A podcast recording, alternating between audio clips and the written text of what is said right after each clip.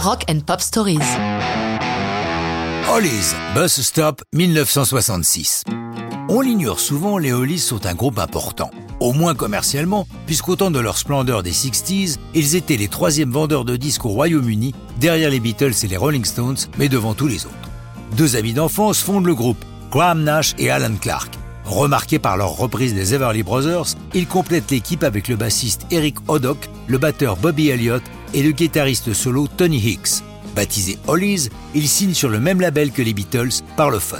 Comme beaucoup d'autres, leurs premiers enregistrements sont surtout des reprises, mais eux aussi prennent conscience qu'ils doivent créer un répertoire original.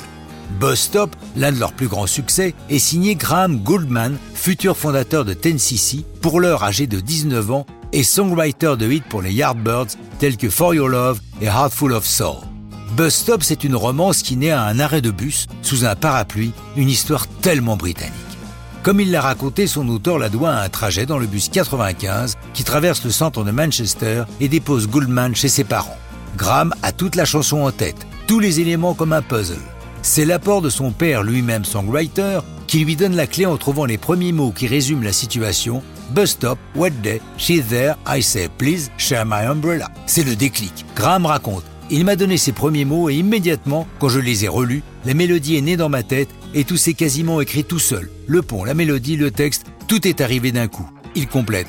Pour arriver à créer, il faut bosser. Et puis parfois, survient la magie, comme McCartney qui s'est réveillé un matin avec Yesterday entièrement écrite en tête, comme venu du subconscient. Mais la plupart du temps, écrire, c'est du boulot.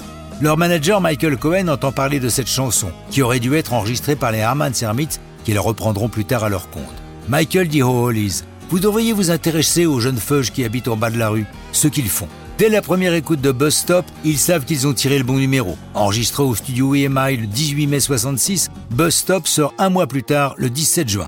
La chanson se classe numéro 5 des charts des deux côtés de l'Atlantique. Les Hollies accumulent les succès, mais Graham Nash se sont à l'étroit dans ce groupe.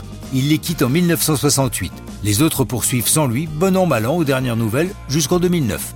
Nash lui rejoint David Crosby et Stephen Seals qui, avec Neil Young, vont constituer un quatuor exceptionnel. Mais ça, c'est une autre histoire de rock'n'roll.